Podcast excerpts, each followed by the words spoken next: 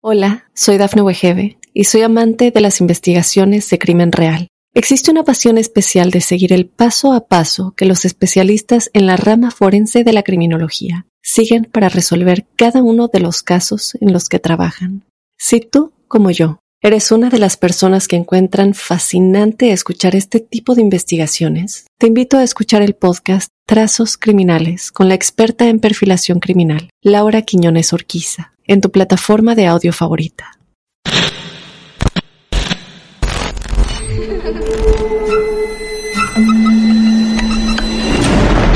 Los seres vacíos nos observan. Hasta hoy se registran muchos reportes de actividad paranormal en él. Veo cosas que no puedo explicar. Hay alguien sentado en esa silla. Está aquí. Misterio está fundamentado en el silencio. Pero ya es hora de hablarlo entre todos. Esto es Hay alguien en la casa. Martes de Misterio. Es divertido asustarse a veces, ¿no?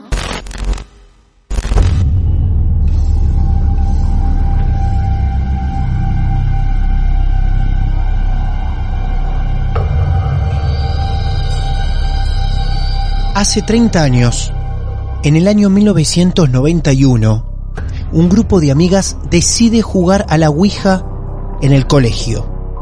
A partir de ese acontecimiento, Estefanía Gutiérrez Lázaro, de apenas 17 años, empieza a vivir cosas extrañas en su casa y en su cuerpo.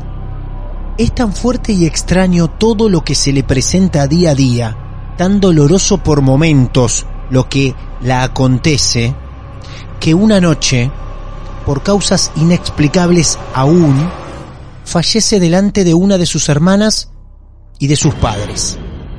El mundo de Estefanía Gutiérrez fue llevado al cine por Paco Plaza en la película Verónica, que seguramente muchos de ustedes ya vieron, ya que este gran acontecimiento paranormal merecía su película. El caso Vallecas, el acto paranormal más grande que alguna vez vivió Madrid. Aún así, esta historia, 30 años después, tiene sus seguidores y sus detractores. La prensa disparando versiones y reversiones por todos lados. Los opinólogos de turno, la película en el medio, algún libro también. De todo se hablaba, de todo se decía y de todo también se mentía. Cada cual la contaba según su conveniencia. Amigos y amigas, bienvenidos a otro episodio de Martes de Misterio. Mi nombre es Martín Echevarría y esta noche me voy a dar el lujo de hablar mano a mano con Marianela Gutiérrez Lázaro, la hermana preferida de Estefanía, con quien compartía habitación cada noche, a quien le confesaba sus secretos, la hermana menor que fue testigo de cada uno de sus ataques hasta llevarla a la muerte. Desde Mar del Plata, Argentina, te saludamos hasta España y escuchándote desde distintas partes del mundo. Marianela, un honor recibirte esta noche con nosotros. Hola, buenas noches, muy bien. Muchas gracias por abrirme la puerta de tu casa. Por favor, gracias a vos también por venirte un ratito hasta Argentina y también estar en este momento en un montón de lugares del mundo donde nosotros cada tanto nos metemos en los auriculares, en las radios receptores de nuestros oyentes, que también les encanta sentarse a escuchar. Yo digo que esto es un club de amigos de lo esotérico, de cosas que la ciencia no puede explicar, y hoy nos abraza la emoción sabiendo que alguien por fin de la familia, alguien prácticamente que es parte, porque así lo es, del caso Vallecas, va a contar la verdad de lo que ocurrió con la vida de tu hermana y con todos ustedes. Para nosotros, sabiendo lo trágico que fue todo, es un gracias y un respeto absoluto, ¿eh? Muchas gracias, de verdad que te lo agradezco. Sobre todo de poder dar voz a la historia de mi hermana, ¿no? Y contar lo que realmente pasó, que no tiene nada que ver con la realidad de lo que se ha contado. Muy bien, bueno, para eso estamos entonces y nos encanta, nos encanta que alguien nos venga a contar esta verdad. Y si ustedes las quieren expulsar al mundo esta verdad, este es un canal y son bienvenidos. Bueno, Marianela, lo que vos vas a hacer es lo que hace habitualmente cualquier persona, vas a contarnos algo extraño, raro, también fuerte, que alguna vez te pasó en tu vida. ¿Cómo arranca todo esto, Marianela? Pues mira, arranca con una tabla ouija Ajá. en un colegio, en un recreo y en una biblioteca. Eh, nosotros, yo estaba con mi hermana, yo tenía 11 años y bueno, soy de las niñas, la pequeña. Eh, entonces yo con mi hermana era la mayor y bueno, nunca me separaba de ella. Era para mí como una madre y era mi mejor amiga, era mi compañera y era todo para mí. Eh, pues ese día, eh, mira, mi hermana tenía otros amigos Y yo creo que fue eh, la, la, no sé, fue las circunstancias, el momento, el destino, ¿no? Que mi hermana se juntó con esos niños. Jamás había tenido relación con ese grupo. Ese día, pues bueno, se juntó con ellos. Mi hermana era muy, muy de tener amigos, muy habladora. eh, todo el mundo la quería. Entonces, bueno, pues esa vez se juntó con esos niños y, y ellos sí que habían hecho la Ouija más a menudo. Mi Ajá. hermana era la primera vez. Quiero decir que en los años no- 90 eh, la Ouija en España era como jugar al parchís, ¿no? No sé si conocerás el juego del parchís. Allí en los años 90 era como un juego, ¿no? De niños. Eh, entonces, pues bueno, pues decidieron, eh, pues una compañera eh, de ese grupo decidió comprar una Ouija nueva en el Alcampo. En el Alcampo es un centro comercial de aquí de España. Se vendía a menores de tres años. Una vergüenza. Una locura, Eh, a menores de edad, qué locura. Pero es que aquí en España se vendía también en los kioscos, se regalaban con una revista que se llamaba Tribuna. Eh, bueno, en las jugueterías. Eh, aquí en España en los años 90 era como algo habitual, ¿no? Eh, y ponían la caja para menores de tres años. La compró las chicas, se subieron a la biblioteca, quiero decir, y, y sobre todo decir muy alto que la biblioteca, en la puerta, no había ningún candado, eh, porque era pública. Entonces siempre esa puerta estaba abierta. Eh, ellos la cerraron, yo me, yo me quedé afuera porque, bueno, para vigilar, a mí me dijeron de entrar. Yo dije que no, que me quedaba afuera para vigilar. Cerraron la puerta y yo dentro no te puedo decir qué pasó, pero sí te puedo decir lo que yo escuchaba. Escuchaba ruidos, escuchaba gritos, llorar a mi hermana histérica, no lo siguiente, sacarme de aquí, sacarme de aquí, por favor. Hubo un momento que se paró el ruido. En- yo no escuchaba ni respirar a nadie. Bueno, pues eh, en ese momento llegó una profesora y, y bueno, pues vio la situación, bueno, llegó, la avisaron a la profesora, a unos niños, y bueno, yo fui detrás para decirle a la profesora que no pasaba nada, ¿no? Que era un juego, porque es que vuelvo a repetir que en los años 90 eso era un juego. O sea, no había ningún riesgo, se supone. Entonces, la profesora ya sabía lo que había, la cara se la quedó pálida, salió corriendo y eh, para llegar a la biblioteca hay como 14 escalones. En ese momento noté como algo me agarraba de la cintura, eh, me subían a, bueno, me subía, pero bueno, a una altura bastante considerable y me lanzó al suelo. Eh, la señorita bajó, la profesora bajó con los niños para ver lo que me había sucedido, ¿no? Si me había hecho daño. O sea, la cara de la, la profesora de pánico que tenía, no sabía lo que estaba pasando. A mí quiero decir que no me pasó nada. Eh, bueno, pues ya mm, vamos a la biblioteca. La profesora quiere abrir la puerta y no puede, empujando la puerta y no podía.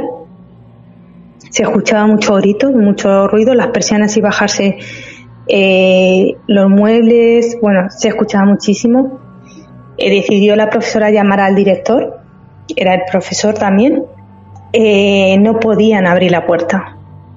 Hubo un momento que también hubo un silencio y en ese momento se abrió la puerta sola. Quiero decir que bueno, estaba oscura la biblioteca y pero bueno, se veía lo que había dentro porque había un pasillo que había luz. Entonces eh, se veía todo lo que había dentro. Yo, mira, yo vi a mi hermana. Es que me cuesta esto y todo. No, no, tranquila, tranquila, hermana- yo- tranquila. Perdón, para que puedas tomar un poco de aire, porque no es fácil revivir esto. A vos hay una fuerza, hay algo que te empuja, digamos, unos escalones abajo, mientras otras cosas ocurrían adentro de la biblioteca. Sí, yo Bien. creo, mira, y pienso, y es que no querían que llegáramos a la biblioteca. Ah, eso. Eso me da la impresión porque, o sea, a mí como me lanzaron, y no sé, no querían que llegáramos en ese momento. No sé por qué, porque no, que, no sé, la entidad que salió, yo digo, desde esa puerta que abrieron, no querían que llegáramos a la biblioteca. Claro. Ahí estaban entonces, este director, la profesora, vos también afuera. Es un datazo esto que nos estás contando, que vos fuiste la que te quedaste haciendo guardia en esa sesión de Ouija, ¿no? Que más que una sesión era un juego de Ouija. Lo que Marianela te está poniendo a vos eh, a conciencia, fíjense lo que eran los tiempos. Esto se vendía en los kioscos. Por eso estos chicos que hoy podemos decir, uy, qué irresponsables lo que hicieron. Bueno, el tiempo, Internet, nos llevó a conocer mucho más sobre esto. Algunos profesionales, como lo hicimos acá, de forma responsable te dicen no jueguen, no inviten, no abran portales. Pero eso, en esa época, era un juego, era un juego. Esos chicos iban a jugar un juego, como otros. Un juego que se vendía en los kioscos. Entienden la realidad, ¿no? Los que nos están escuchando. Bueno, eso era. Abren la puerta y adentro estaba tu hermana con cuántos chicos más? Cuatro, Cuatro más. cuatro chicos más. Vos entrás con la Eh, profesora.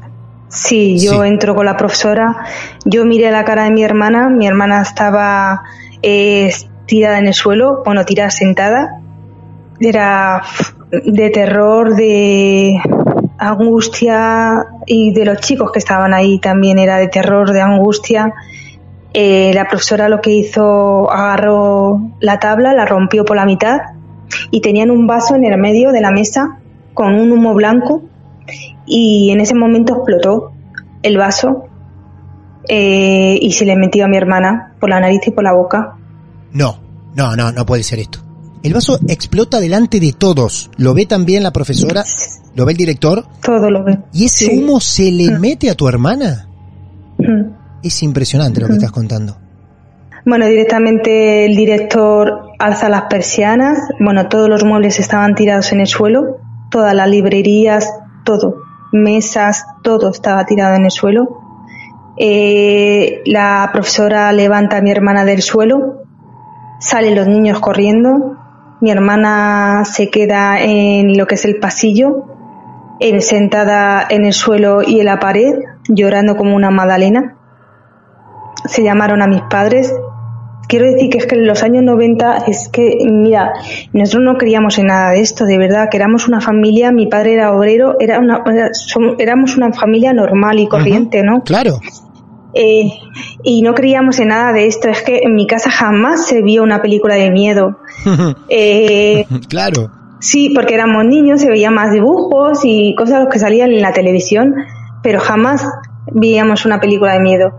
Eh, pues bueno, pues sí que es verdad, quiero decir que al principio no pasó nada. Mi hermana, bueno, pues se, mis padres la regañaron, la castigaron y ya por el hecho eso de que mi madre pensaba que mi hermana habían cerrado ellos la puerta y es que ellos no cerraron esa puerta, se cerró sola claro. y no había nada detrás para no poderla, para impedir que, que pudieran abrir la puerta. Es que no había nada, ni un mueble ni nada. Pues bueno, pues pasó el tiempo, más o menos aproximadamente como un año aproximadamente, mi hermana vivía su vida normal, una niña de 17 años normal, tenía novio. ¿Cuánto tiempo, bueno, ¿cuánto pues tiempo pasa, pasa exactamente, o que vos más o menos recordás que pasa, entre el hecho, lamentable este, de, de la, del juego, de la Ouija, hasta el primer episodio extraño? ¿Qué- ¿De Pues, qué tiempo hablamos? Más o menos un año no llega al año, ¿vale? Ah. Está, ella- sí, no llega al año. Ah. Eh, mi hermana no fue de repente, no fue en el mismo instante que le empezó a pasar cosas. Sí que es verdad, a ver, yo te quiero decir que de- desde que mi hermana hizo la tabla Ouija, mi hermana y yo, bueno, nosotras dormíamos en la misma habitación. Y dormíamos en la misma habitación, porque bueno, las chicas dormíamos en la misma habitación, los chicos dormían en otra habitación, éramos seis hermanos, tres hermanas y tres hermanos.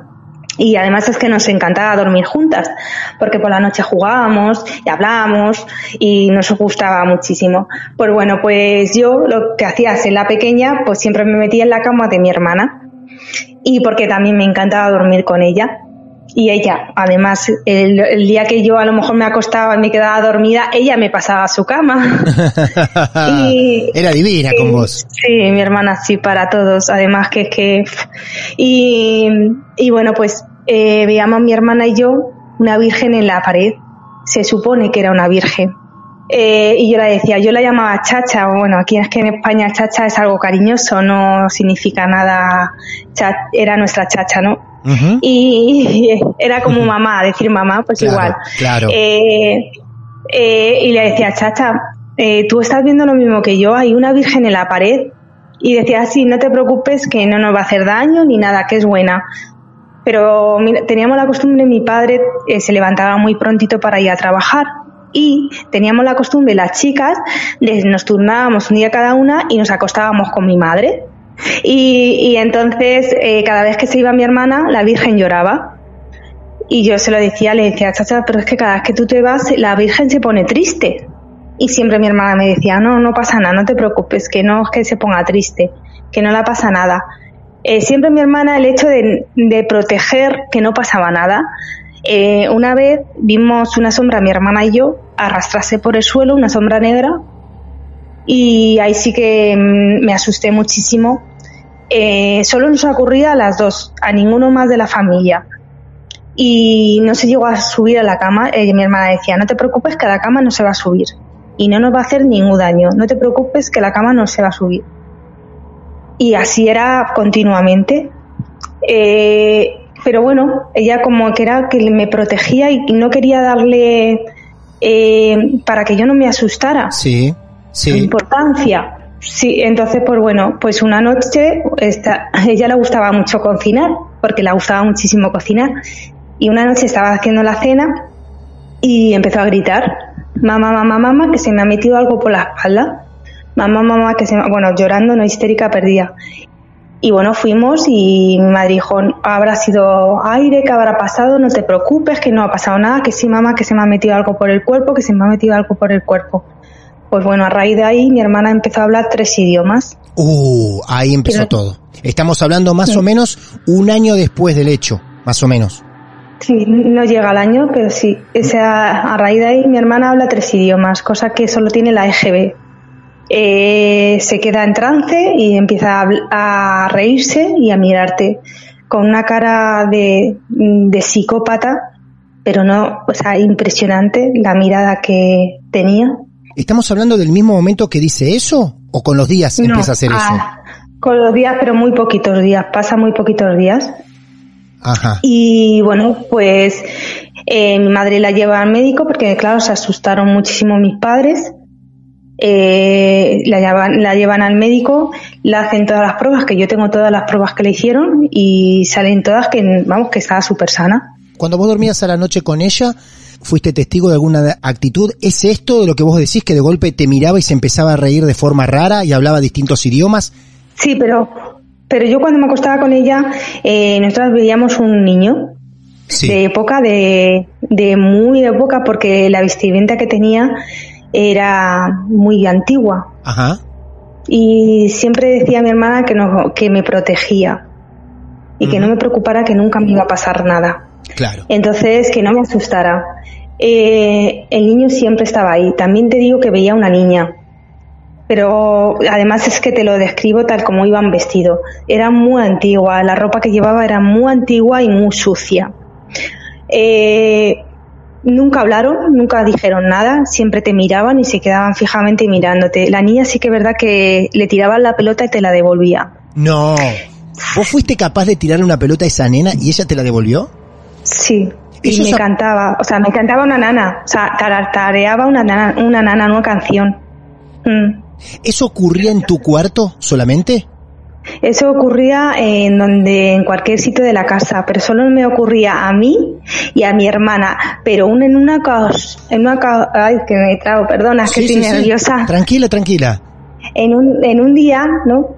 Eh, bueno, mi madre nos castigó a una hermana y a mí, a otra hermana, Sí. y bueno, pues en la habitación, eh, detrás de la puerta estaba la niña y empezó a, a cantarnos la, la música, ¿no? Es que era como una música, ¿no? Sí. Eh, y escuché un como un grito, o sea, un gruñido. La niña no volvió a aparecer. Ajá. El gruñido fue tan terrorífico que mi hermana y yo nos miramos y nos abrazamos. La niña no volvió a aparecer más. No sé quién estaba ahí en ese Ah. momento, que no quería que cantara. Entonces, eh, eh, pero vamos, que a de partir de ahí, lo que estaba contando antes, de partir de ahí, eh, mi hermana, yo creo, no era consciente porque nunca se acordaba de lo cua- cuando entraba en trance, nunca se acordaba. Nada más una vez sí que es verdad que se, se acordó de ese momento y le dijo a mi madre que se iba a morir antes que ella. No. Dijo, mamá, me voy a morir antes, sí, me voy a morir antes que tú, pero no tengáis miedo. Bueno, ella decía que en ese momento solo es esa vez que había visto, que había visto un- una luz, un pasillo con mucha luz y en ese pasillo había una puerta eh, con también con mucha luz y había una, mi familia fallecida que la estaban llamando y ella no podía avanzar y le dijo a, a mi madre, y yo me voy a morir antes que tú, pero no tengas miedo, mamá, pero es que lo dijo con tanta tranquilidad y con tanta paz. Y dijo, pero no tengas miedo, que yo voy a dar tres portazos a la puerta eh, para que sepáis que estoy con vosotros. Ah, por favor. Mi madre dijo, "Ah". Por sí, mi favor. madre le dijo, anda, anda, anda. ¿Qué dices? ¿Qué dices? Anda, anda, anda. Y mi madre pues no le dio importancia. Pero una vez, estando yo con él en el salón con ella, eh, empezó otra vez con el trance, pero esa vez fue terroríficamente, o sea, esa vez fue horroroso. Yo quiero parar ahí un segundo. yo- Vamos a hablar de ese trance, claro. Y algún oyente me dirá por qué la interrumpiste en este momento, que el relato iba perfecto. Pero yo prefiero hacer un alto acá porque quiero destacar lo que cuenta la protagonista de hoy, nuestra invitada especial. Fíjense que les está nombrando un hogar típico. Se olía a familia en ese lugar. Un padre que se levantaba temprano a trabajar y se turnaban las niñas para ir a dormir con la madre. Una hermana mayor, Estefanía, de 17 años, cuidando de todos, sobre todo de la pequeña de 12 años, llamada Marianela. Esto lo quiero recalcar por si, qué sé yo, te cruzaste con un artículo de algún lugar donde a lo mejor decías que la familia no era una familia típica o que a lo mejor es un caso tan conocido, el caso Vallecas o el expediente Vallecas, que ha disparado opinión por todos lados. Y crónicas fakes también. Entonces a lo mejor si te cruzaste con alguna que podía decir que Estefanía maltrataba a sus hermanos o que la casa se llevaban mal, acá tienen, ¿eh? Un hogar pintado, como cualquiera de ustedes. Hola, soy Dafne Wegebe y soy amante de las investigaciones de crimen real. Existe una pasión especial de seguir el paso a paso que los especialistas en la rama forense de la criminología siguen para resolver cada uno de los casos en los que trabajan. Si tú, como yo, eres una de las personas que encuentran fascinante escuchar este tipo de investigaciones, te invito a escuchar el podcast Trazos Criminales con la experta en perfilación criminal, Laura Quiñones Orquiza, en tu plataforma de audio favorita. El único detalle que te quiero preguntar, Mari, antes de avanzar es, efectivamente, ¿cuántos hermanos eran? Éramos seis. Seis hermanos. Estefanía era la mayor, 17 años hasta el momento. Sí. Bien, ¿cómo seguían Sí. en orden? Pues venía una hermana, Sí, que, no, perdona, un hermano, sí. eh, luego una hermana y Mm. luego yo y luego tengo otro hermano y otro hermano más pequeño. Bien, bastante seguidos todos también, ¿eh? Nos llevamos tres años, tres, Claro. cuatro años como mucho. Bien, Sí. perfecto. Bueno, muchos hijos, seis, más papá y mamá, ocho. Viviendo en un departamento, era, ¿no? Un departamento grande. Sí, sí, era un piso muy grande. Un piso muy grande, muy bien. Bueno, interrumpí el relato, pero me parecía necesario destacar el olor a hogar que se sentía, ¿no? En ese departamento. Sí, Bueno, sí. vamos con ese episodio. Un ataque de ella significaba una especie de parálisis y, y qué tipo de reacción tenía. Pues mira, como te iba a comentar, eh, ese día eh, estábamos mi hermana y yo en el salón. Era, mi salón era muy grande, porque mi casa era muy grande.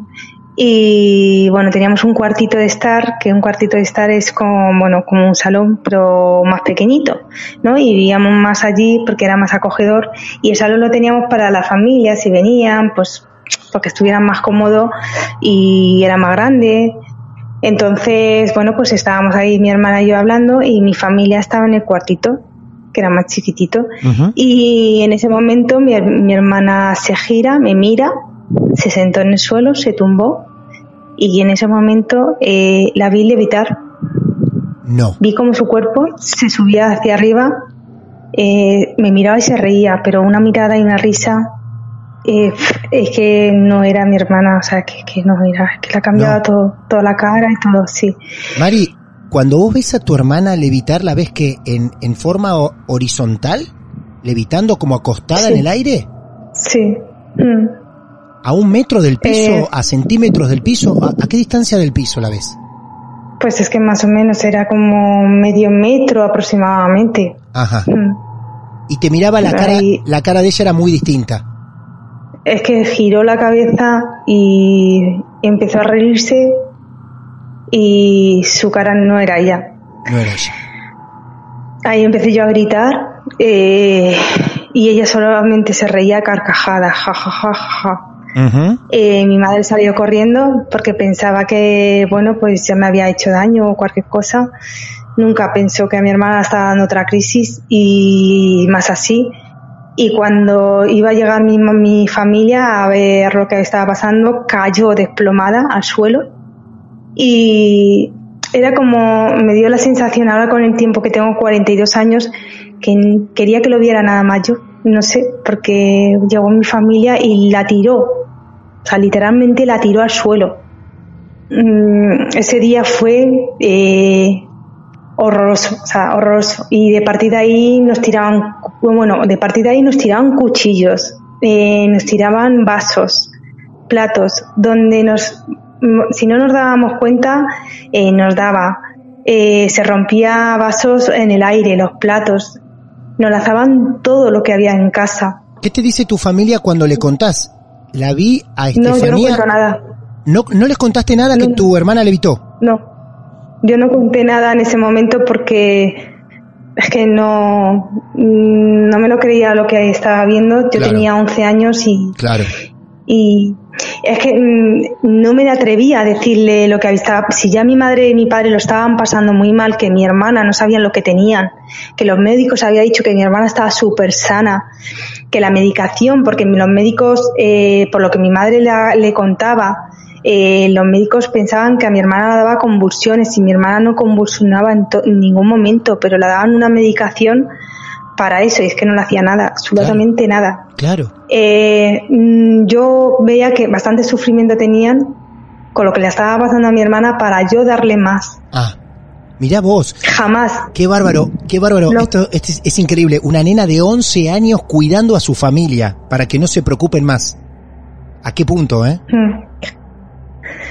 Eh, porque ya estábamos sufriendo mucho por ella, entonces eh, no sabían qué hacer y no sabían cómo tratarlo. Eh, no se creían lo que estaba pasando a mi hermana y jamás pensaron que era de la tabla Ouija. Siempre se pensó que era una enfermedad que tenía ella, independientemente de lo que nos hu- hubiera dicho los médicos, ¿no? Porque los médicos decían que no tenía nada, que todo salía bien. Eh, le hicieron de todas las pruebas que, bueno, de todo, y todo salía perfecto. Era una niña sana, no bebía, no fumaba. Entonces, pues bueno, bastante preocupación tenían con lo que le estaba pasando Claro. para yo darle más problemas, ¿no? Sí, sí, sí, te entiendo. Cuando vos decías que a partir de ese momento se empiezan a caer vasos o a tirar vasos, cuchillos, no eran hacia ustedes, ¿no? Eran siempre caían al piso, digamos. No, no, nos lo lanzaban a nosotros. No, es increíble. Sí. ¿Volaban así cuchillos de Mm. golpe o un vaso de golpe? Sí. Mm. Ah, por favor. Eh, y bueno, ya cuando mi hermana falleció, eh, además ese día fue lo peor que he vivido en mi vida. Eh, El- lo que ocurre con tu hermana, el fallecimiento duro, triste de tu hermana, lógico, ocurre cuántos días después de este acontecimiento. eh, no tardó mucho tiempo. No. Eh, nosotros eh, no, no tardó mucho tiempo en pasar. Eh, nosotros estábamos pintando la casa y, y bueno, mi hermana tuvo otro episodio eh, en el baño. Me, me dijo mi madre que fuera a preguntarla algo, no me acuerdo el que la iba, a- la iba a preguntar y yo fui. Tardaba muchísimo en llenar un cubo porque estábamos limpiando. Eh, y estaba ella llenando un cubo en, el- en lo que es la bañera un cubo con agua y le pregunté yo, porque estaba dada la vuelta, le dije, chacha, mamá te está llamando. Y se dio la vuelta y con los eh, dedos como si fuera un perro rabioso y se quiso tirar a mí.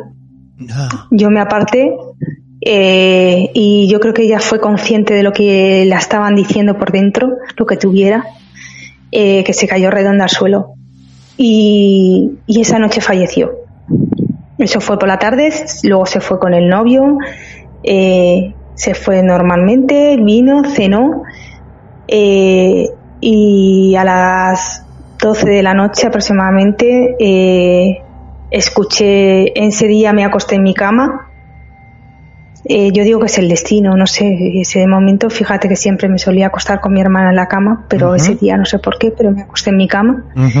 Y, y ella tampoco dijo de acostarme con ella, o sea que es que y, y escuché un gruñido, encendí la luz y, mi hermana estaba sentada en la cama, me miró, esa mirada pidiéndome como ayuda y esa la cara que tenía de no sé, que no tampoco era ya su mirada sí, pero su cara no. Eh, se cayó hacia atrás y ya no volvió a despertar más. Bueno, mis padres se la llevaron a su habitación, a la habitación de mis padres que era más grande y para que ella estuviera más cómoda, llamaron a la ambulancia, al médico. Y bueno, mira, quiero destacar una cosita que se ha hablado muy poco de ese tema. Sí. Eh, mi madre, unos días antes, lo que es el destino, la casualidad, unos días antes eh, mi madre se vio unas figuras de una Virgen y un Cristo. Nosotros quiero decir, tampoco éramos católicos. No éramos, a ver, no éramos católicos, pero bueno, ah, hemos hecho la comunión, nos han bautizado, yo me he casado por la iglesia, no soy practicante.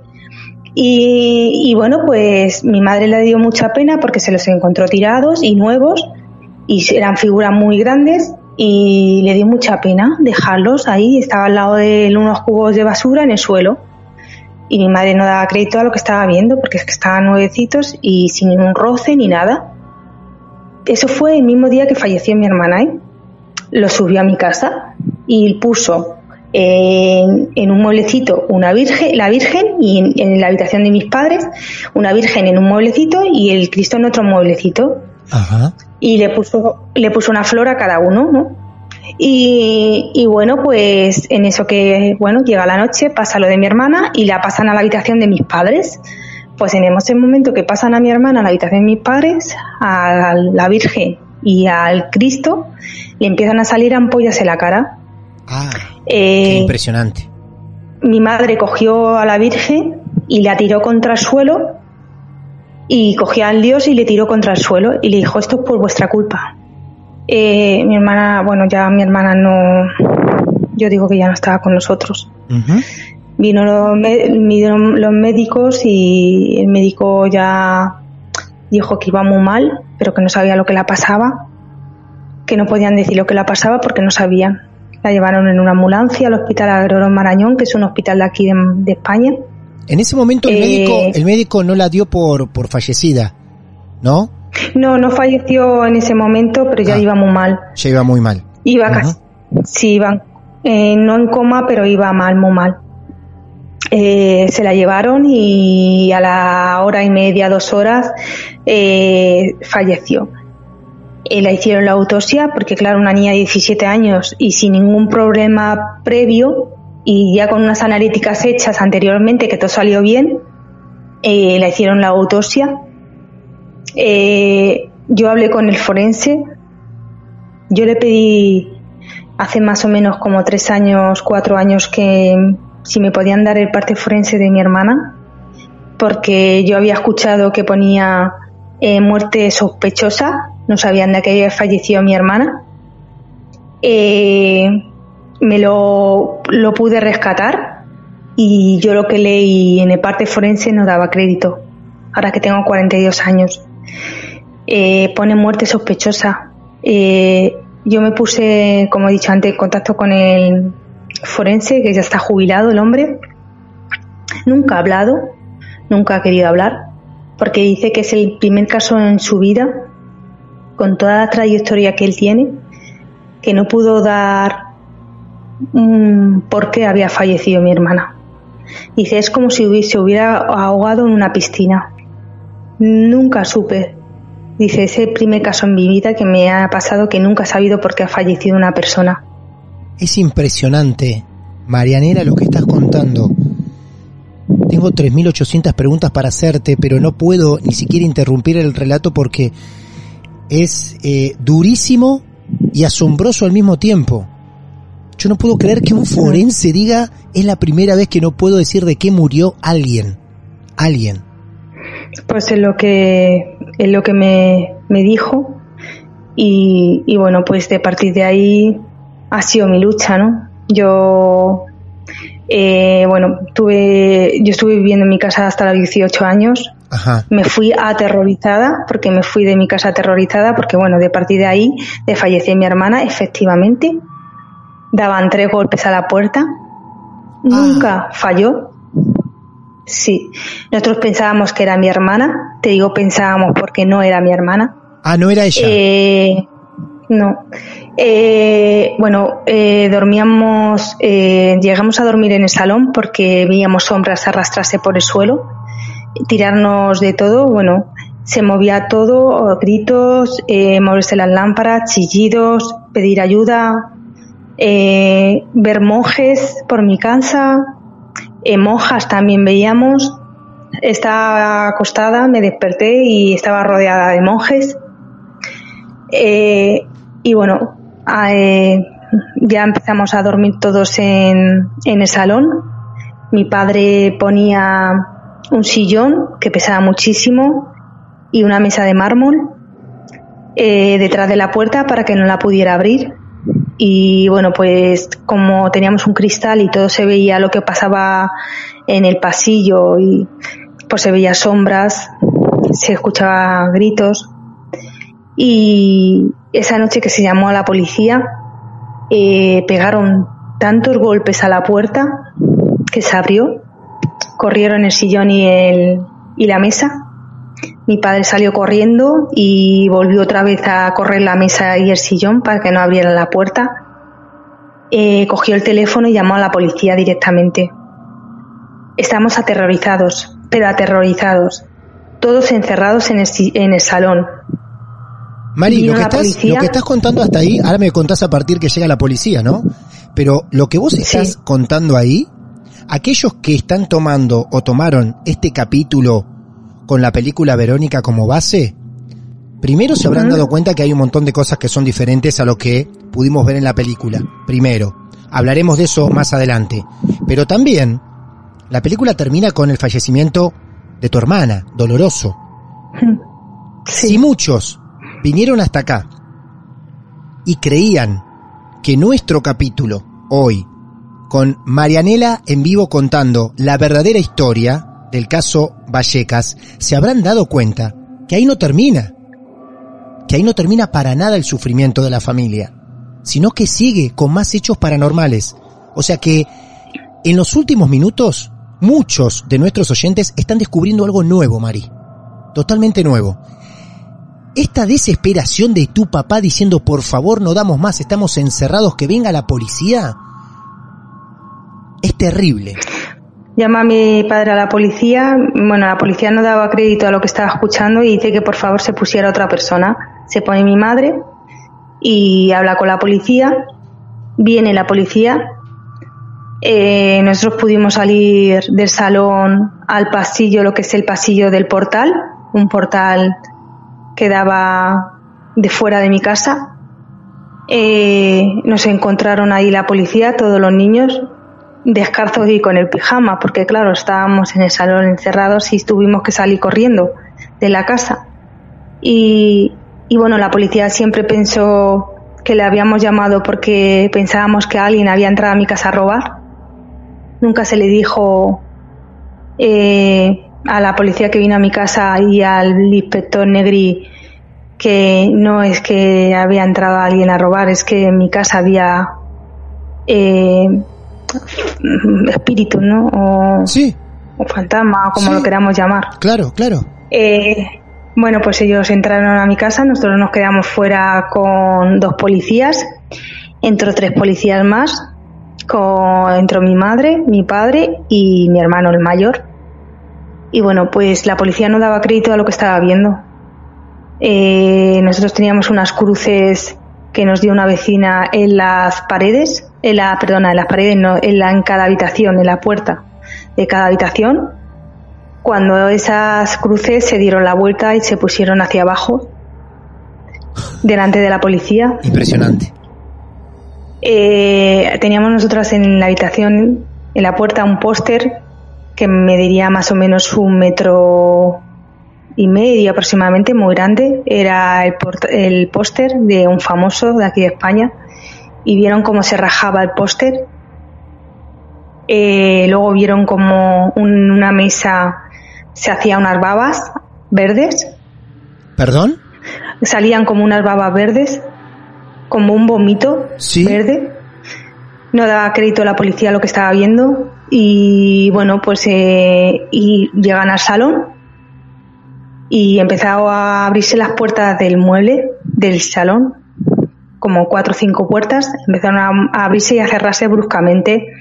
En eso que un policía saca la pistola y mi padre le para eh, le dice que no hace falta pistola, que ahí no iba a disparar a nadie. Claro. Eh, y claro, salen corriendo de mi casa y dice el inspector Negri, que ha hablado ya aquí en España y ha contado mucho el caso, eh, que a mi casa no venían más, que llamaran a un sacerdote, y pero que a ellos no le llamaran más. Y salieron corriendo de mi casa y no volvieron. Efectivamente, volvemos a llamar otra vez a la policía, día después, que volvió a pasar también cosas iguales y dijeron que a mi casa no venían, que llamáramos a un cura o a un sacerdote que a mi casa no venían. Quiero decir que antes de morir mi hermana, eh, a su amigo, a mejor amigo de mi hermana, jugando a las cartas, y las palabras textuales que dijo el amigo de mi hermana fue, lo que te pasa a ti que me vaya a mí.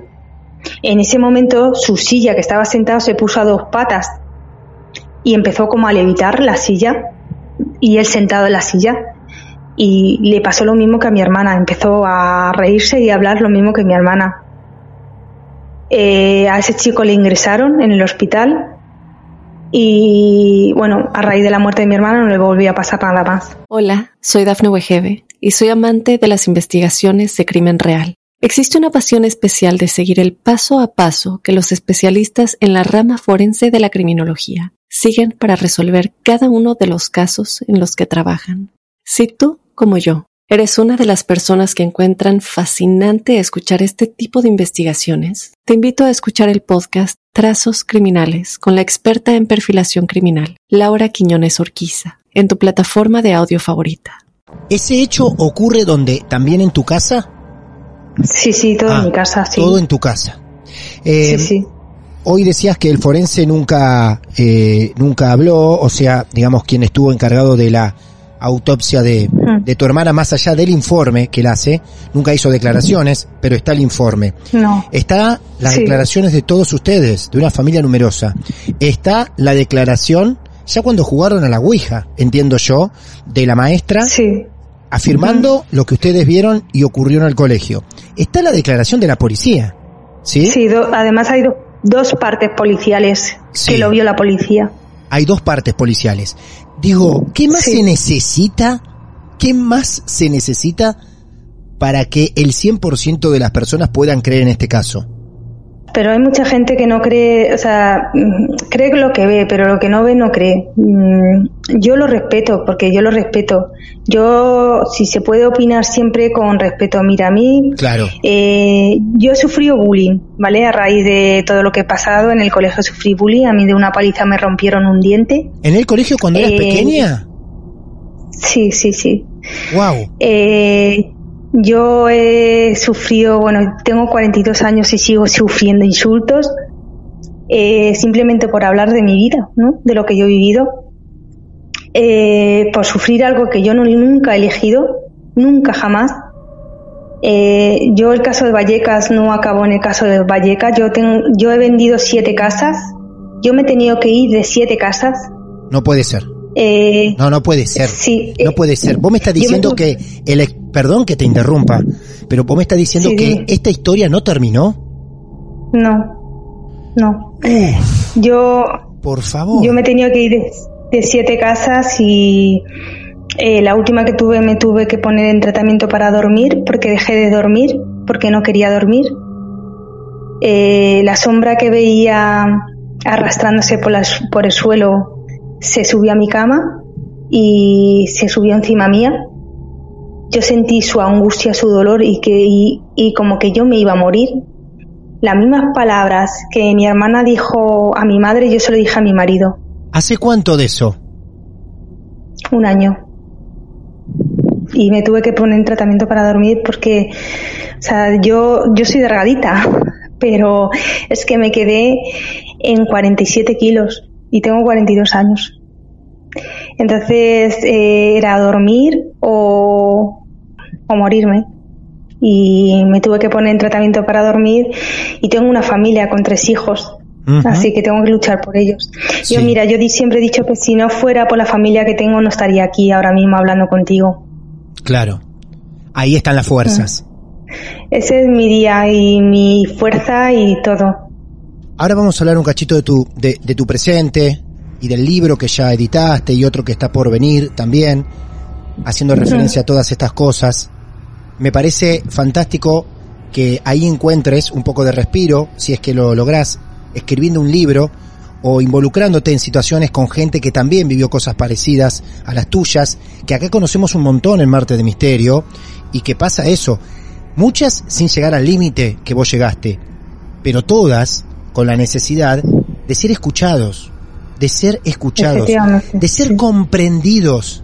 Porque si vos encontrás a alguien que te escucha o te comprende por lo menos, te presta el oído, como a veces decimos acá, es un alivio, ¿eh? Créanos que es un alivio. Para muchos de los que son protagonistas de estos casos. Mari, ¿nunca va un sacerdote a tu casa? No, jamás. Porque mira, cuando salió el parte la de la policía, como fue el primer parte en España, eh, fue una locura. Yo digo que mi casa era un circo de toda la gente que fue, periodistas, eh, ahora reconocidos, eh, bueno, prensa, gente que, madre mía, era un circo total.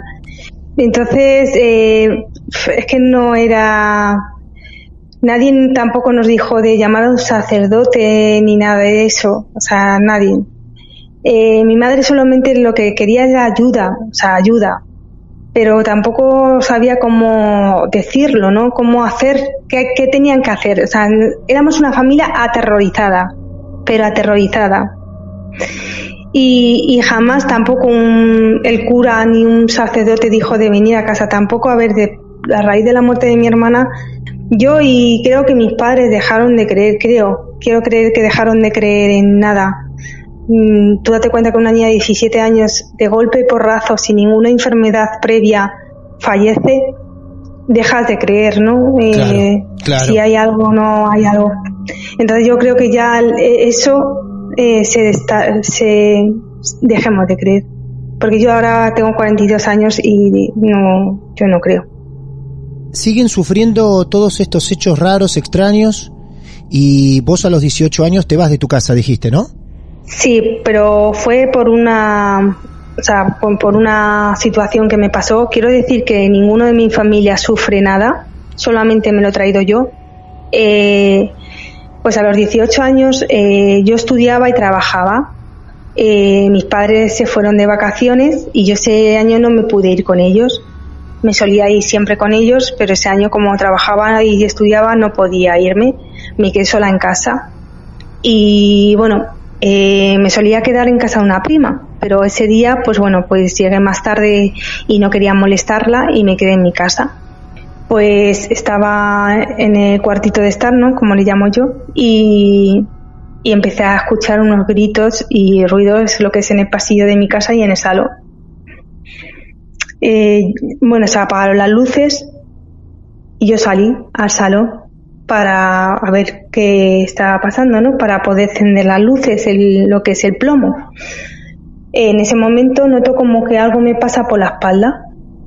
Yo me giro, me agarran de los pelos y me arrastran a la, a la puerta. No sé cómo salir de mi casa. Eh, no sé, es que no sé cómo pude abrir esa puerta. Ese día dormí en un banco en la calle. Ah, no. Eh, al día siguiente cogí toda mi ropa y me fui de mi casa. No volví más. Pensando y yo, yo decía, bueno, pues se habrá quedado ahí. Me equivoqué porque, bueno, como he comentado antes, eh, pues es siete viviendas vendidas. Vos te vas de tu casa por otro hecho y por una agresión que no pudiste Sí. soportar, que no pudiste sobrellevar, ya era demasiado. Te entendemos porque Sí, ya, ya era demasiado. Además, mira, todo lo que me pasaba a mí en mi casa nunca se lo dije a mis padres, porque yo veía sombras, eh, muchas cosas. Nunca jamás se lo dije a mis padres por el hecho de que ya bastante sufrimiento tenían también con la muerte de mi hermana, para yo decirle que me estaba pasando lo mismo que a mi hermana. Yo siempre, mira, pensé que, que me iba a pasar lo mismo. Luego ahora ya con el tiempo no. Pero no lo podía decir a mis padres. Yo siempre dije que me fui porque ya era el momento de irme. Ya era 18 años, yo podía vivir, eh, me podía independizar porque trabajaba eh, y me lo podía permitir. Y jamás, yo además dejé, a- yo cambié de móvil, me aparté de la familia, o sea, dejé todo atrás, que de fecha de hoy me arrepiento muchísimo porque me perdí muchas cosas de mi padre. Y yo, mm, vamos, mm, o sea, cambié el móvil para que no me llamaran por teléfono, nadie de mi familia. Es durísimo, ¿eh? Es durísimo. La, la desesperación en tu cuerpo, en tu mente, era tanta que hasta optaste por no solamente irte de tu casa, sino ni siquiera hablar con tu familia. ¿Cuántos años estuviste así? Pues mira, yo tuve a mi hijo con 23 años, yo me casé, yo no tuve relación con mi familia, ni una llamada. Mm, a mi hijo le conocieron con tres años eh, y luego después eh, no podía yo mirar a la cara de mi padre y de mi madre y, y decirle por qué no llamaba. Es que nunca se lo conté. ¿Ellos trataban de buscarte, de encontrarte, de tener un acercamiento con vos? Sí, sí, pero nunca lo, porque yo me alejé, yo, mm, o sea, yo me fui del sitio que estaba viviendo y me alejé bastante. Claro. Eh, y no quise, pues eso, ya con 18 años nadie me podía buscar, o sea, legalmente era legal y, y no me, no me podían buscar, o sea, y yo me aseguré y, y sí que es verdad que me arrepiento porque yo la verdad que me arrepiento sobre todo por mi padre, ¿no? Y por mi madre, pero más por mi padre que ahora no está con nosotros y podía haber vivido momentos muy bonitos con él. Pero también, a ver, yo mi situación, yo tampoco estaba para contarles a mi padre, ya bastante sufrimiento tenían. Es muy triste lo que estás contando, ¿no? Porque no solo por el alejamiento, sino porque si voy unos años en el tiempo, siempre vos y tu hermana, Estefanía, trataban de no contarle mucho a la familia lo que les pasaba, lo que vivían, para no preocuparlos. Después vos tratabas de ocultarle cosas que veías de tu hermana, porque ya estaban sufriendo tanto con tu hermana y sus problemas, que no querías llevarle más problemas a ellos. Y todo esto se potencia a irte de tu casa y no tener contactos para decir, me siguen pasando estas cosas, pero no los quiero involucrar a ustedes. No quiero arrastrarlos a ustedes a esto que me está pasando. Es que nunca tuve valor. Claro. Nunca. Sí. Está bien, el pensamiento era equivocado, ¿no? Pero Sí. era una forma que vos sentías de cuidarlos también. Aunque quizá ellos estaban, habían perdido una hija y con vos estaban perdiendo a otra. Sí, fue así. Claro. Mm. Hasta donde vos me quieras contar, ¿eh? porque esto ya es algo mucho más particular, dejando el campo esotérico de lado. Pero, ¿qué te llevó a lograr eh, o a permitir un acercamiento otra vez con tu familia? ¿El nacimiento de tu hijo? Eh, yo tuve a mi hijo y bueno, a raíz de una tía que pudo contactar conmigo, Sí. eh, bueno, mis padres habían cambiado de casa, habían vendido su casa, yo tampoco sabía las señas que vivían ellos.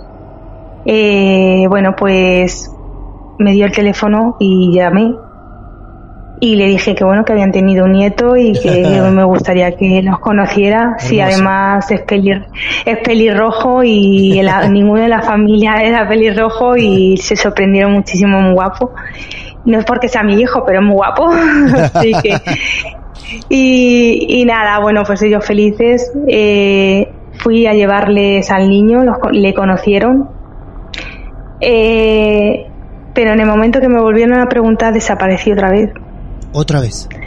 Sí, porque no ten- yo nunca he tenido valor de decirle a mis padres lo que realmente, o sea, es que eh, es que decirle, mira, sentarme con ellos, que ahora a lo mejor lo haría, pero antes no tenía ese valor, o sea, me puedo llamar cobarde, sí, fui una cobarde, porque fui una cobarde, pero cómo cómo le podía decir a mis padres que me estaba pasando de lo mismo que a mi hermana y que sospechaba que iba a fallecer igual que a mi hermana eso ya eh, yo creo que era a unos padres lo peor que les puede pasar, ¿no?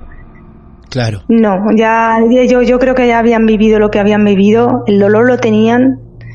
Eh, yo digo que mi madre fue una héroe y mi padre igual, porque con, con 17 años morirse una hija ahora que yo soy madre, ese es el peor dolor Sí. que pasa a unos padres. Sí.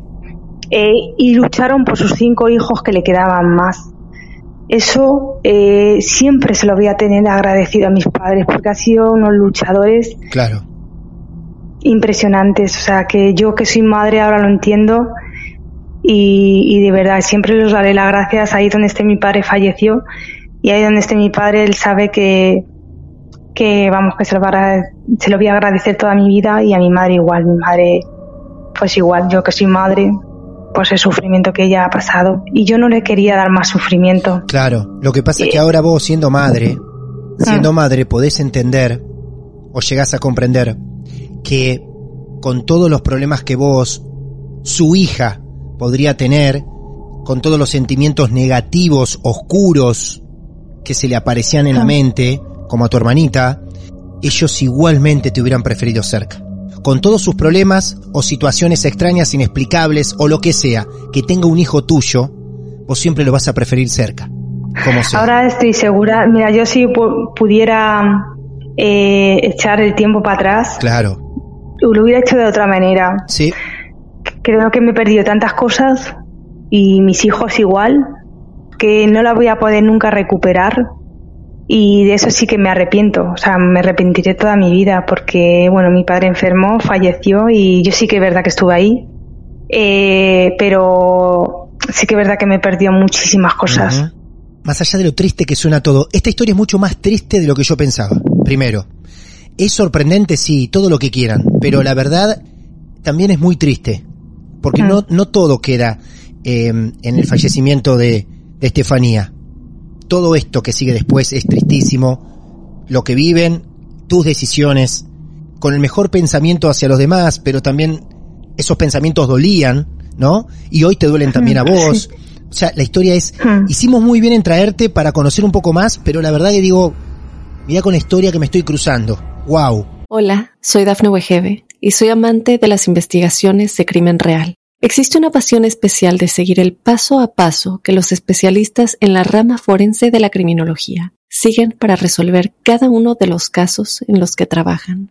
Si tú, como yo, ¿Eres una de las personas que encuentran fascinante escuchar este tipo de investigaciones? Te invito a escuchar el podcast Trazos Criminales con la experta en perfilación criminal, Laura Quiñones Orquiza, en tu plataforma de audio favorita. Quiero preguntarte por qué tuviste que cambiar siete veces de casa. Porque me sucedía de todo, o sea, que ver sombras, ver gente fallecida, tres días antes de fallecer, pedirme ayuda, yo no sabía cómo ayudarlos sentir su dolor, eso eh, lo sufro a diario, pero a diario. Sentir su dolor y que no quieren fallecer. Eso, eh, yo pensaba que eran las casas, me compraba casas nuevas, pero seguía sufriéndolo. Mm, es que muchas cosas, cada día es que es algo nuevo, ¿no? Ya estoy acostumbrada, que ya son muchos años, y ya lo canalizo mejor. Sí. Y cada vez voy mejor. eh, pero ha sido un camino muy largo y muy duro, o sea, de incluso haber días que pensar, ¿estoy loca? claro. Eh, claro. Sí, de pensarlo, de pensarlo, ¿tengo algún trastorno?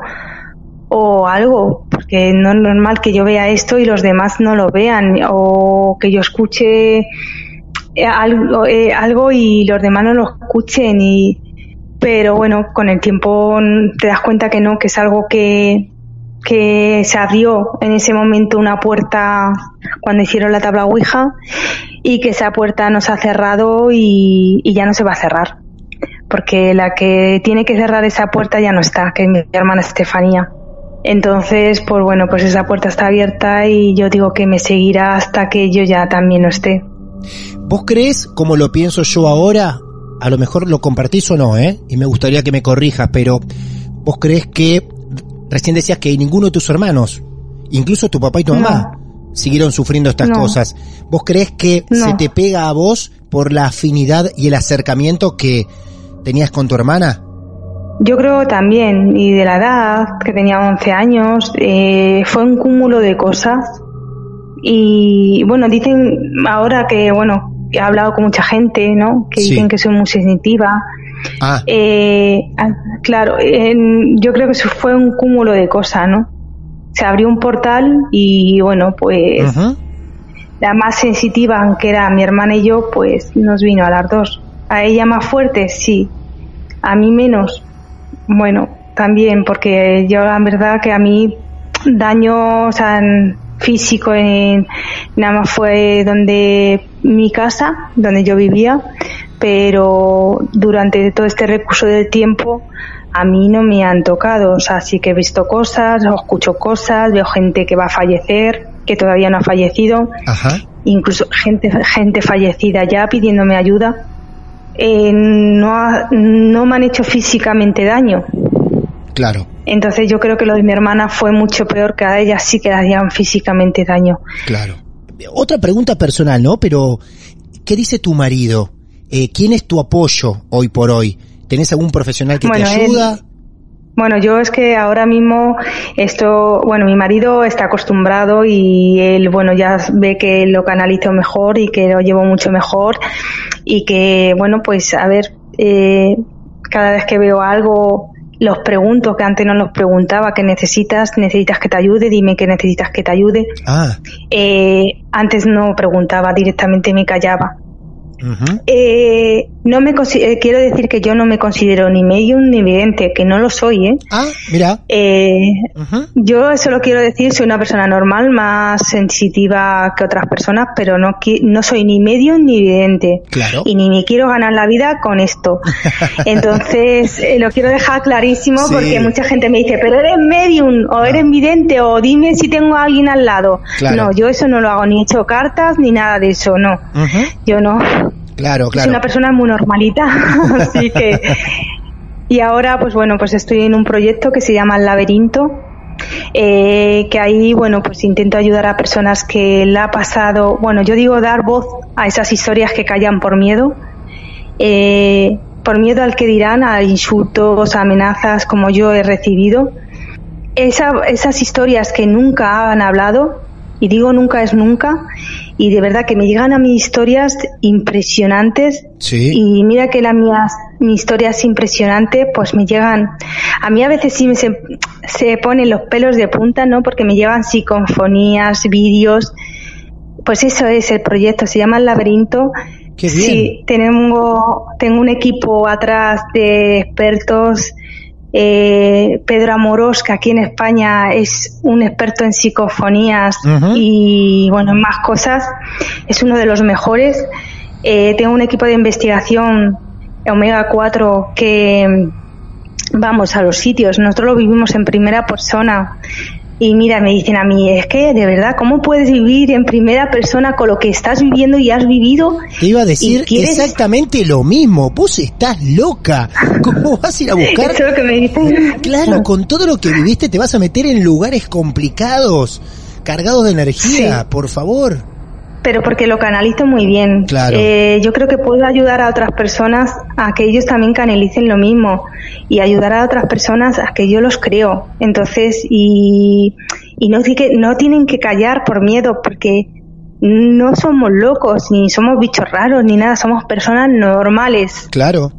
que vivimos una situación eh, que sí que es verdad que se extraña, pero no somos personas locas.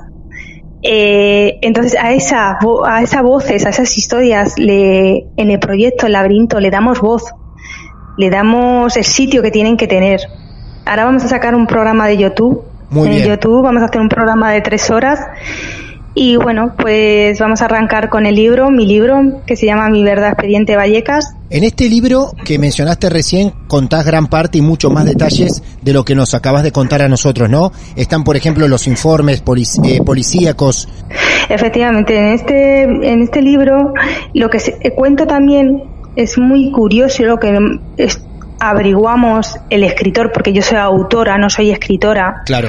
Eh, eh, estuvimos investigando y lo que sacó Juan Marsella, que es el escritor, estuvo investigando muchísimo y sacó una documentación muy antigua que eh, encima, o sea, lo que era mi casa, antiguamente, muy antiguamente, la guerra civil, eh, era un convento y se mataron a las milicias, que las milicias son unas monjas, se mataron a los monjes y a las monjas. A mí cuando me cuenta eso y veo la documentación, me pone los pelos de punta, porque realmente eh, eh, veíamos monjes y monjas en mi casa. Claro, es verdad. Entonces, claro, entonces ya me cuadraba toda la historia. Eh, el, el el chico me decía, es que de verdad, yo cuando he visto esto no lo podía creer. Es lo mismo que me habías contado tú. Dice, encima de tu casa había un convento y fusilaron a las monjas y a, la- y a los monjes. Dice, y estaba justamente encima de tu casa. Dice, abrieron tal, tal puerta que ha salido todo lo que te, vamos. Por favor. O sea que gracias a esa investigación empiezan a cerrarte algunas cosas que vos vivías en tu casa. Efectivamente, No, eso está en el libro. Sí, mira, te voy a contar sobre todo este detalle que Sí. me parece importante. Mira, mi hermana eh, tenía un novio, como he dicho, que Sí. siempre ha di- ah, la leyenda, ¿no? Que cuentan aquí en España, no sé si es ahí en Argentina, es que el novio de mi hermana falleció en un accidente de moto y que mi hermana hizo la tabla Ouija para hablar con para hablar con él y no es real. No es real eso. Eh, mi no- el novio de mi hermana no falleció en, en un accidente de moto. Eh, el novio de mi hermana está vivo en fecha de hoy. Lo que pasa que sí que es verdad que su vida cambió y no para bien, para mal. Eh, se metió en las drogas, en la bebida, está en el libro puesto. Eh, él acabó muy mal. Claro. Eh, pero hay una cosa muy romántica en el libro que cuando nos contó, eh, la verdad que a mí me llenó el corazón. Eh, todos los domingos, en la sepultura de mi hermana, en la tumba, ponía una rosa. A mi hermana le encantaba la rosa. Y siempre nosotros cuando cada vez que íbamos eh, decíamos, ¿de quién es esta rosa? ¿De quién es esta rosa? Era él. Es que no faltaban, era él, no faltaba él. ningún domingo. Sí, era él. Él dice que fue el amor de su vida. Él no se ha vuelto a casar ni nada de eso. Eh, él dice que fue el amor de su vida y que es el amor de su vida, que él se quiere morir. Él se intentó suicidar tres veces. Él eh, fue, yo creo que el peor parado de la familia fue él. Él se fue a Colombia, estuvo en la cárcel en Colombia, se agarró una vida muy mala. Él era profesor, era un chico guapísimo, eh, súper inteligente, pero bueno, por desgracia, pues, pues su historia no es buena. Mira, nosotros cuando le hicimos la entrevista para el libro, eh, llevó mi compañero Juan Marsella eh, un cassette para grabar la entrevista para el libro. Eh, yo veía a una persona detrás de él que eh, el novio de mi hermana repetía todo lo que decía la otra persona. Mm. Eh, yo no dije nada a Juan Marsella, yo me callé y no dije nada a Juan Marsella. Llegó a su casa y escuchó la grabación. Me llama y me dice, Marianela, no te puedes creer lo que hemos grabado en la grabadora. Digo, sí, a otra persona diciendo lo mismo que Pablo, que era el novio de mi hermana. Dice, ¿y tú cómo lo sabes? Digo, porque le estaba viendo en ese momento. ¿Qué veías? ¿Quién era esa persona? Ah, una sombra. Yo le escuchaba cómo hablaba y el novio de mi hermana, eh, como si fuera una marioneta, repetía todo lo que la persona decía. Era una sombra negra que tenía detrás. El, mira, eh, Juan Marsella, el escritor, se quedó callado. Dice, eh, no te he dicho nada y me lo has dicho tú todo. Tú lo sabías y no me habías dicho nada. Digo, mira, yo no te dije nada porque yo te iba, te iba a meter ese miedo en el cuerpo. Entonces, yo no quería meterte ese miedo en el cuerpo. Claro. Y, las palabras textuales que es el escritor Juan Marsella, eh, mi hijo dice, pues has hecho muy bien de no habérmelo contado, porque ahora te creo. Mira vos, mira vos, claro, si vos se lo anticipabas antes te iba a tratar de loca a lo mejor, ¿O no? No, bueno, Juan Marsella la verdad que es un gran amigo mío y la verdad que, bueno, siempre creyó, creyó en el caso. Sí. Pero, pero la verdad, mira, que haciendo el libro nos pasó muchísimas cosas. Y a él en su casa le lanzaron una aspiradora. O sea, voló la, de, la aspiradora. ¿Una aspiradora? Bueno, volaban, sí, volaban los móviles en su casa. O sea, eh, eh, cosas que le pasaban.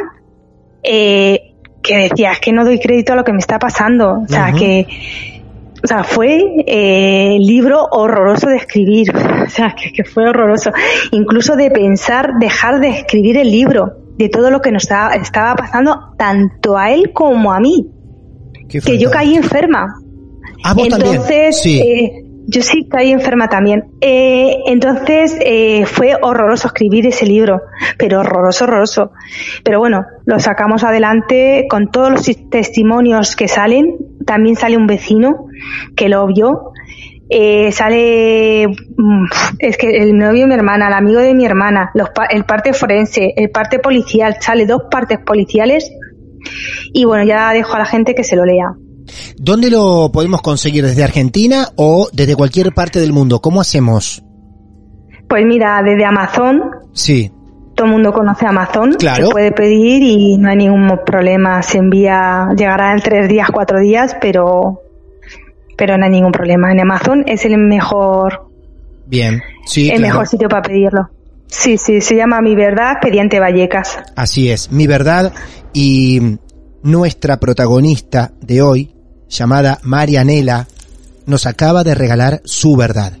No es su verdad, es la verdad del expediente Vallecas, del caso Vallecas, no la que te puede contar una película, no la que te puede contar un autor, o sí, no importa, pero esta es la verdad.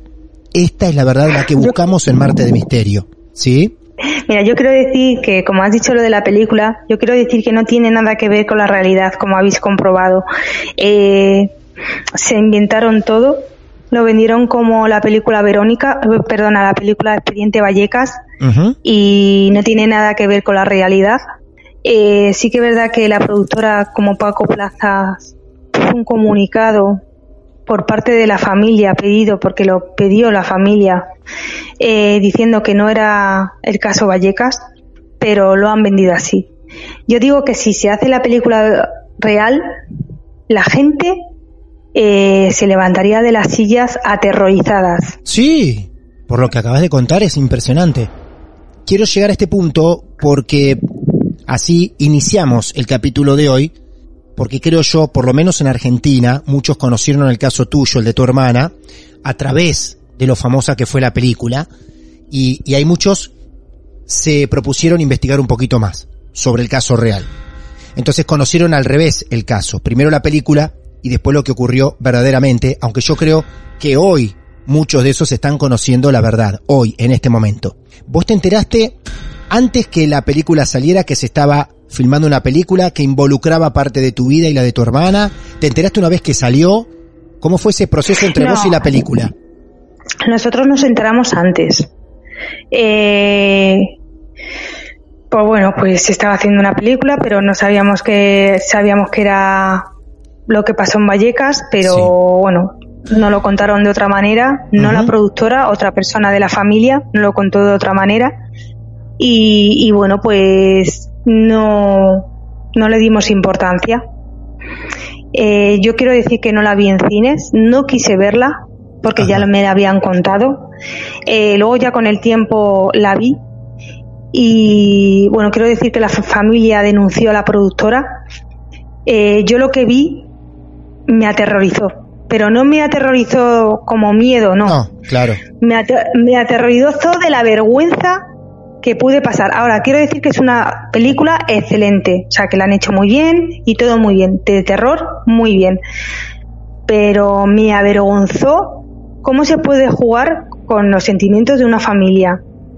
Eh, ¿Cómo pueden decir que una niña de 17 años maltrataba a mi hermana, a- a- nos maltrataba? Sí. A mí me- esa sensación me dio, esa sensación me dio cuando vi el final de esa película. Me, me aterrorizó, me enfadó, Claro. me...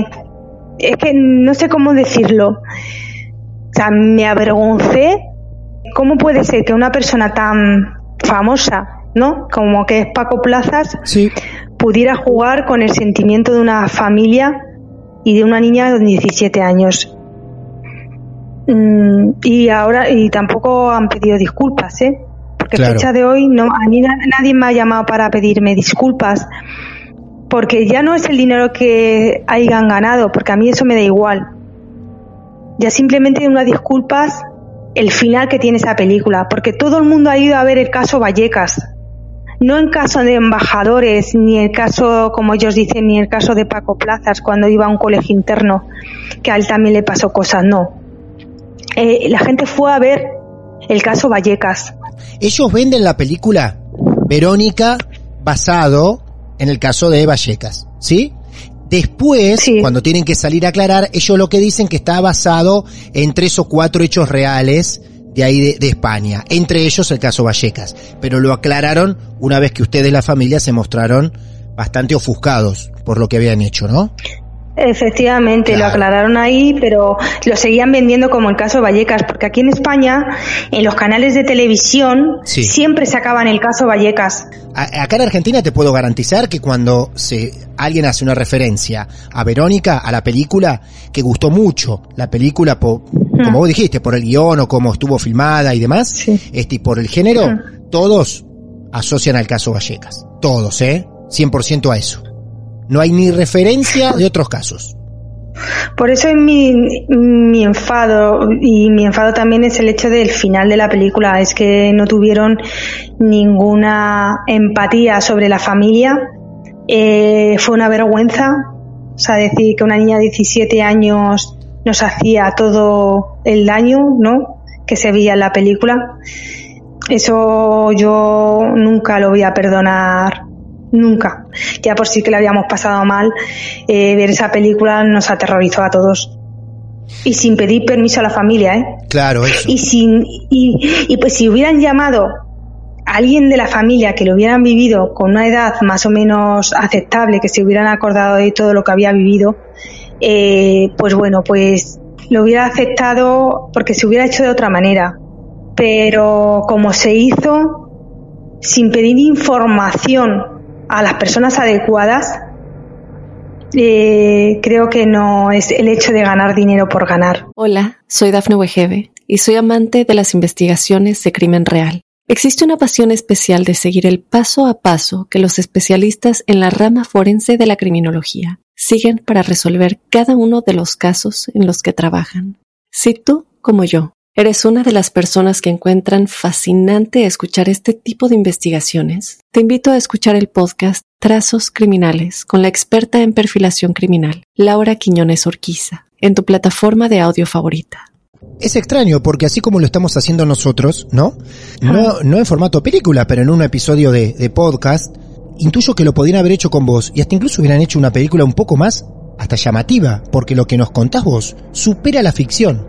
Porque incluso si alguien, como en este caso, te está contando la verdad, lo que se vivió puertas adentro, incluso genera más, más identificación con la historia.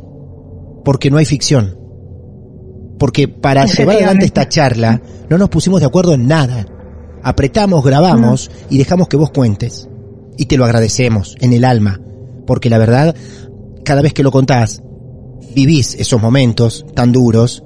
Me parece tan duro el momento que contaste de tu hermana, que todos sabemos lo que ocurrió con tu hermana, como ese momento que vos decís, voy a aislarme de mi familia para no preocuparlos más y perderlos un rato en el tiempo. Hoy con mamá la relación está bien, está perfecta. En este presente, pues es que, mira, yo me he vuelto una persona, mm, eh, me cuesta relacionarme con las personas, con la gente. Eh, eh, no sé, me he vuelto como muy yo mía, ¿no? Eh, me lleva tantas, cos- tantas cosas en mi vida y tengo 42 años y parece que Sí. tengo 70, ¿no? De todo lo que no por la, no por el físico, Claro. pero sí que es verdad por, eh, por la madurez, ¿no? Y relación no tengo nada más con mi hermano pequeñín. Ah, Eh, mm, es que me he querido dejar de todo el mundo, o sea, de todos. O sea, tengo un seleccionado, ¿no? Una Sí. parte de mi vida que mi familia, eh, mis hijos y poco más, ¿no? Eh, he decidido vivir así mi vida. Ellos saben que me tienen para lo que necesiten, pero Claro. para lo que necesiten. O sea, estoy ahí para lo que sea y ellos ya, ya la han visto. O sea, que a mí me han llamado y he estado ahí. Pero yo es que lo sigo sufriendo. claro. Entonces, el daño que yo puedo causar a mi familia puede ser brutal. Mm, Yo ya estoy acostumbrada, pero Sí. ellos no. Ellos es que no han vivido nada de lo que yo estoy viviendo ni lo que he vivido. Entonces, mi madre ya es mayor, creo que no se merece eh, tanto daño. Entonces he decidido, ellos tienen mi teléfono, ellos tienen donde vivo, ellos me pueden llamar en cualquier momento, a cualquier hora, que voy a estar ahí.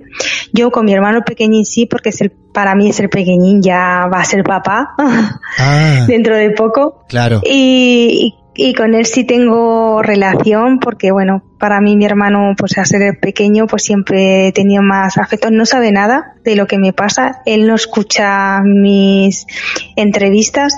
Eh, no le he contado nunca nada. Eh, incluso a mis hijos tampoco saben nada. Eh, yo cuento muy poco de mi hermana Estefanía. No saben nada que se ha hecho una película basada, eh, se supone, entre comillas, basada en, la en mi, en mi hermana Estefanía. Yo cuando les hablo de su tía mayor, les hablo pero de otra manera, o sea, nunca le saco el tema. Y a mi hermano, el pequeñín, como le digo yo, eh, no sabe nada de lo que me pasa. Pero vamos, eh, cualquiera de mis hermanos o, o mi madre o cualquier persona de la familia tienen mi teléfono y cualquier cosa ya saben que yo estoy para lo que necesiten. Pero yo necesito estar separada de todo el mundo Claro. y, y, y creo que lo más adecuado. Así lo sentís. Y si así lo sentís está perfecto. Y ya cargaste con demasiadas cosas. Seguís cargando con demasiadas cosas. Entonces, cualquiera que te quiera, cualquiera que te haya comprendido, querrá lo mejor para vos. Y si esto te, Mm. te sienta bien, te hace mejor, es lo correcto. Es lo correcto. Siempre es lo correcto. Yo sí te digo que algún día me arrepentiré, pero ahora mismo es una decisión que he tomado y bueno, como he dicho antes, que siempre me van a tener para lo que necesiten y voy a ser la primera que voy a correr para lo que necesitan, o sea que Bueno, Marianela, la verdad que estamos todos muy agradecidos enormemente. Imaginariamente cerramos con algunas rosas esta entrevista en honor a vos y a, y a Estefanía. Yo no sé si vos querés algún, no sé, un correo, eh, alguna red social, algo que vos quieras dar, como para que el que escucha este capítulo te quiera escribir algo. Sabemos que el 100% de las personas que escuchan Marte de Misterio ya saben cuál es nuestro plan. Seguramente quisieran escribirte algunas palabras apoyándote. Sí, mira, te voy a dar, voy a dar mi mail, que es marianela gutiérrez 39 arroba hotmail.com. Muy bien. Y bueno, mi Facebook es Marianela Gutiérrez, que entren en Google y metan Marianela Gutiérrez Lázaro y ahí le va a salir mi Facebook y yo estoy encantada de escuchar historias y, bueno, pues que me quiera escribir, ahí estoy, para lo que necesiten. Y bueno, date a ti las gracias por abrirme esta gran puerta, ¿no? De tu casa, dejarme entrar y tener esta velada que ha sido una velada estupenda y darte muchas las gracias, vamos. De corazón te agradecemos. No es fácil presentarse ante nosotros a revivir todo esto. Mucha gente lo hizo, pero tu caso trasciende muchas fronteras. Es un caso mundial. Gracias de corazón y ha sido un honor tenerte en nuestros martes de misterio. Gracias a ti también. Muchas gracias. Qué historia, ¿verdad? Qué caso tremendo. A partir de este momento ustedes seguirán sacando sus propias conclusiones, leyendo, investigando, volviendo a ver la película. Pero si creían que esta entrevista terminaba acá, aún nos queda un poco más. Hay un motivo que nos obliga a continuar con un poquito más de Marianela.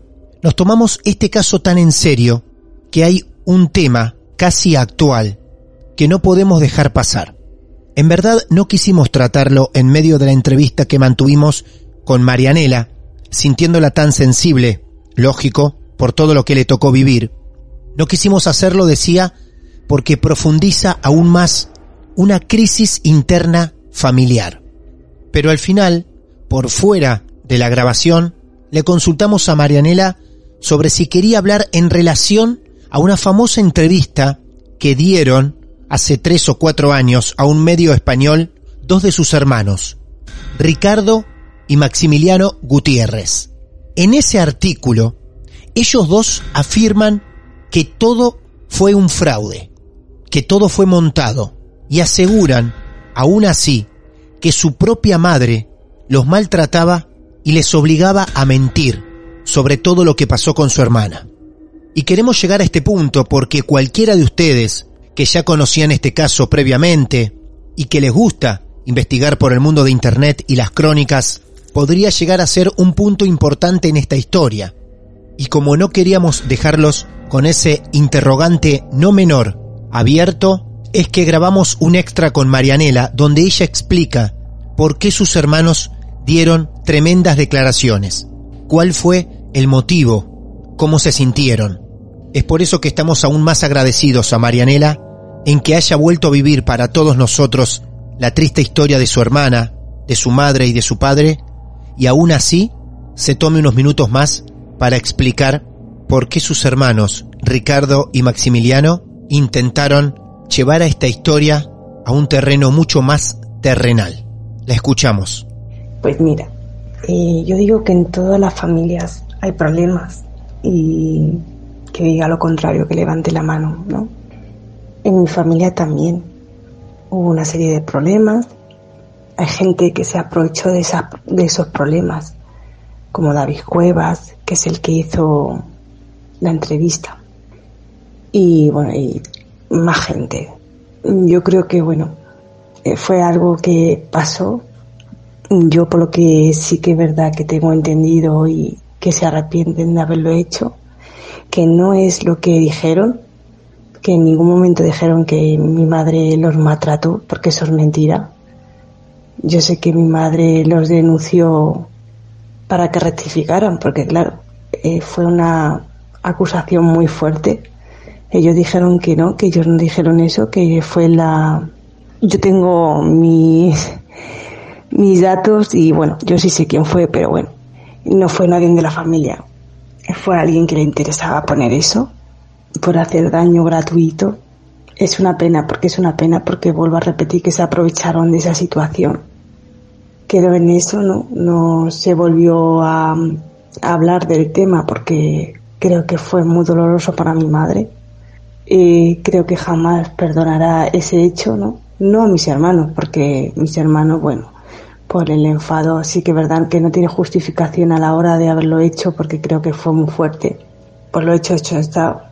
Y bueno, pues esa fue porque dijeron eso, ¿no? Y que realmente no lo dijeron, porque luego rectificaron.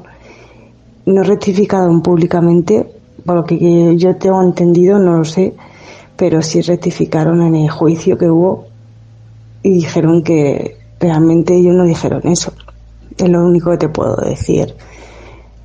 Eh, yo me separé de la familia, pero yo tenía 18 años cuando me fui, bueno, por mi, por mi situación decidí separarme y sigo, vivo en un pueblecito muy pequeño. Yo sigo viviendo cosas y, y bueno, pues decidí no darle ese dolor a mis padres ni a mi familia y decidí separarme. Sí que es verdad que ha habido cosas en la familia y yo he estado, ¿no? A mí me han llamado, yo he ido y, y yo he tenido cosas en mi familia y ellos han estado, bueno, mi cuñada, la mujer de mi hermano Maximiliano, es la madrina de mi hijo, o sea, que fíjate, esa relación yo, yo he tenido y ellos saben que siempre me van a tener para lo que sea. Y no me separé de la familia, quiero dejar claro, por ningún problema familiar, ni por esto tampoco, no. Pero bueno, ellos lo hicieron, lo vuelvo a repetir, por, bueno, por un problema familiar que tuvimos muy doloroso, por una pérdida de un familiar, pues por unos problemas ahí, como en todas las familias hay. Eso lo quiero dejar claro. Que bueno, pues ahí está la documentación, que hay partes policiales que certifican que fue un hecho real y la policía no miente y está ahí. Quiero también decir que estas personas es un ataque y derribo sobre mi familia. Entonces, estas personas es el hecho de no hacernos daño. Yo creo que no quieren hacernos daño a nosotros, sino a Iker y a Carmen Portero, que aquí en España son muy famosos en temas de misterio. Y bueno, por envidia y ellos nunca han llegado a donde ellos han podido llegar están desprestigiando o intentando desprestigiar los casos e, intentando ganar dinero así. Creo que no es manera de ganar dinero y ganar fama que los que le están pasando, que luego, pues bueno, hay prueba suficiente como un parte policial en mi caso, que yo creo que eso justifica todo, ¿no? Aquí, de todos modos, aquí en España están muy desprestigiados esta gente. Ellos también dicen que mi madre no está bien bueno, mi madre está bien, gracias a Dios. Mm, para mí es todo, ¿no? Mis padres para mí fueron y son fantásticos, ¿no? Porque criaron a cinco hijos, perdiendo una hija de 17 años. Yo soy madre y es el peor dolor que puede pasar a una madre, ¿no? Y sin saber el por qué. Eso es lo más doloroso, yo creo. Por eso, quiero decir que, que bueno, han estado molestando a mi madre porque mi padre falleció. Han estado molestando a mi madre mucho tiempo esta gente. Eh, ya un familiar se puso serios y le dijo que les iba a denunciar, que por favor no molestaran a mi madre, que ya era una persona mayor. Entonces, que había pasado mucho y que la dejaran en paz. Y estas personas siguen molestando y llamando a la puerta de mi madre para que ella hable. Y, y la verdad que son malas personas, porque yo digo que son ser malas personas. Ya con esto yo creo que digo mucho. Y ahí estaba ella, dando sus explicaciones una vez más. Piensen por un momento si alguno de ustedes debe salir a contarle al mundo la historia de la muerte de una hermana. ¿Cómo se sentirían? En medio de todo eso, intentar que te crean por cada suceso paranormal que viviste y así sumarle la prensa, que como siempre, informan para donde más le conviene, o según quién los compra. Y aún hay más, esto de cargar sobre tus hombros una herencia paranormal que te persigue por años. Díganme si no sintieron ganas de abrazarla, de contenerla. Tuvo que editar un libro con todas las pruebas que mencionó en la entrevista para que le creyeran. Tras eso, contener a una madre desbordada tras las irrespetuosas declaraciones de sus hermanos y seguir adelante como se pueda. Gracias, Marianela Gutiérrez Lázaro. Quiero decirte, personalmente, que no siento que nos diste una entrevista a Martes de Misterio. Sería muy frío considerarlo así. Siento que hoy le rendiste un merecido homenaje a tu hermana Estefanía y a ustedes que hoy, en este episodio, nos han elegido nuevamente. Gracias por escuchar y por el respeto de siempre. Mi nombre es Martín Echevarría. Esperamos haber estado a la altura que el caso se merece. Hasta la próxima.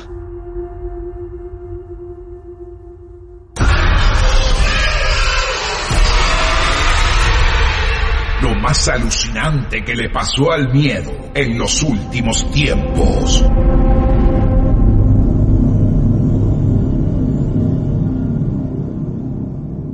Martes de Misterio. Hola, soy Dafne Wegebe y soy amante de las investigaciones de crimen real. Existe una pasión especial de seguir el paso a paso que los especialistas en la rama forense de la criminología siguen para resolver cada uno de los casos en los que trabajan. Si tú, como yo, eres una de las personas que encuentran fascinante escuchar este tipo de investigaciones, te invito a escuchar el podcast Trazos Criminales con la experta en perfilación criminal, Laura Quiñones Orquiza, en tu plataforma de audio favorita.